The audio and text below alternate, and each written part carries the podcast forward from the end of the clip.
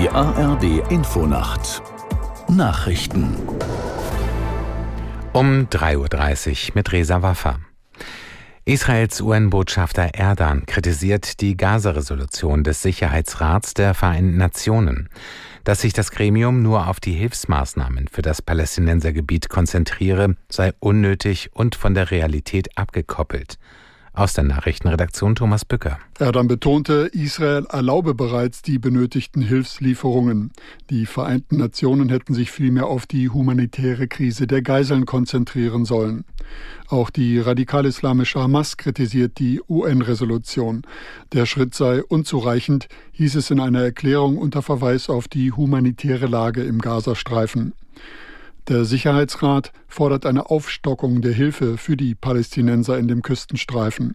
Eine dringende Aussetzung der Kämpfe verlangt die Resolution nicht.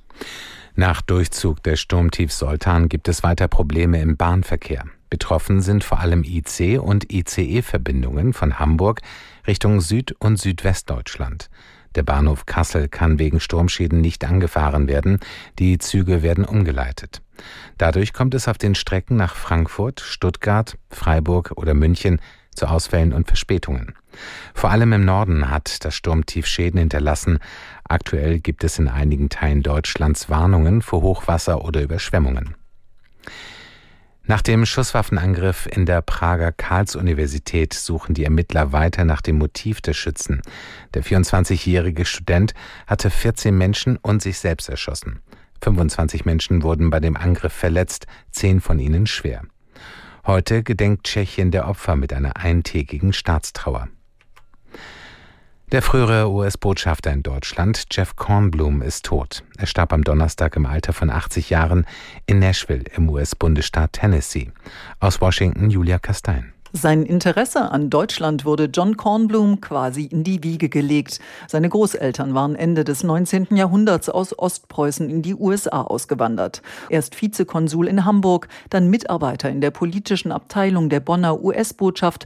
Es folgten Stationen bei der NATO, der KSZE und als Sonderbotschafter für Bosnien. Von 1997 bis 2001 war Kornblum dann Botschafter im wiedervereinten Deutschland, mischte sich gern und deutlich in politische politische Debatten ein. Das Wetter in Deutschland. Tagsüber vom Nordwesten über die Mitte bis in den Südosten anhaltender Regen. In den Hochladen Schnee. Höchstwerte 2 bis 11 Grad. Die weiteren Aussichten. Am Sonntag stark bewölkt mit anhaltendem Regen, später nachlassend 6 bis 13 Grad. Am Montag dicht bewölkt und Regen, ganz im Süden oft trocken 7 bis 14 Grad. Das waren die Nachrichten.